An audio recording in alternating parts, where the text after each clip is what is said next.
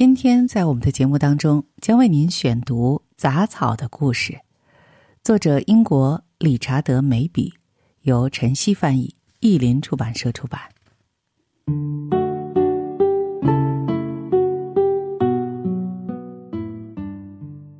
倘若有什么植物妨碍了我们的计划，或是扰乱了我们干净整齐的世界，人们就会给它们冠上“杂草”之名。可如果你本没什么宏伟大计或长远蓝图，他们就只是清新简单的绿影，一点儿也不面目可憎。我与杂草的缘分始于我和植物的第一次近距离接触，而这次相遇是我生命中一次意外的惊喜。那时我只有二十五六岁，在外伦敦的一家出版社做编辑。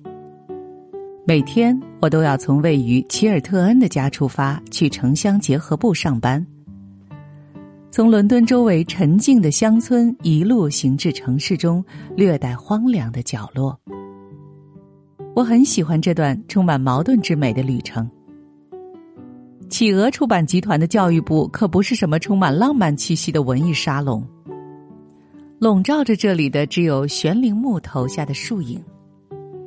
成立教育部是为了开发一种新型的教科书，这样一个先锋部门，连选址也不同寻常，一反传统的挑在了希斯罗机场北面一英里的地方。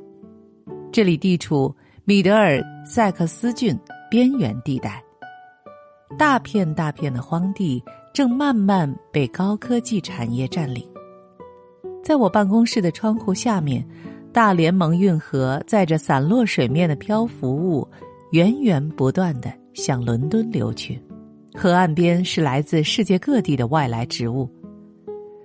运河往西是交错混乱的采粒厂和废弃的垃圾场，它们都古老的，可以追溯到维多利亚时代。如今那片采粒场更已淹没在水下。拾荒者是那里的常客，他们到处翻捡的情景让人感觉他们似乎正站在某个第三世界的贫民窟外。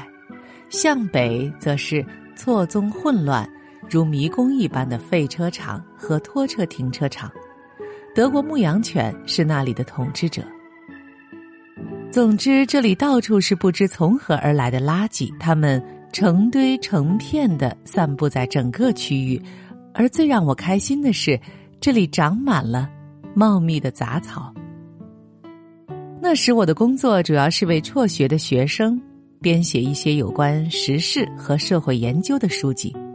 当时最时兴的就是这种联系时事的读物。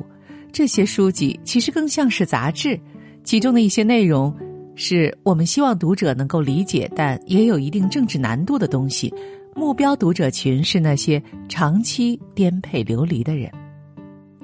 而每当我望向窗外那些绿意汹涌的杂草，就仿佛看见那样一个多变不定的世界，正飞快的向我们走来。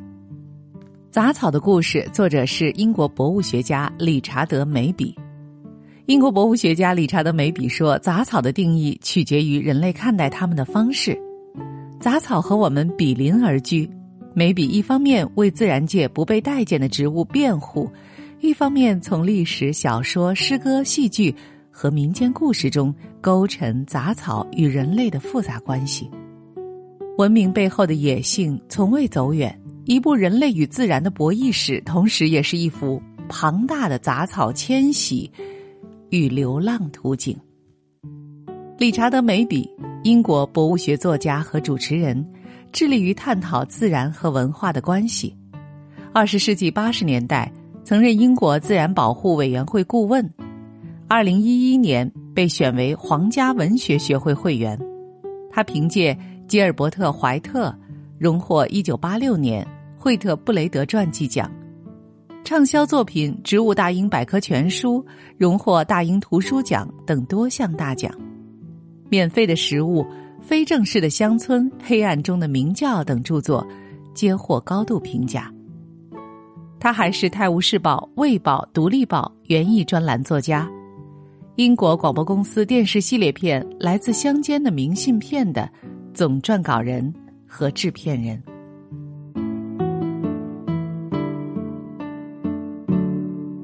以上就是今天的好书慢读，我是刘思佳，感谢各位的收听和陪伴，这里是解忧书房，再见。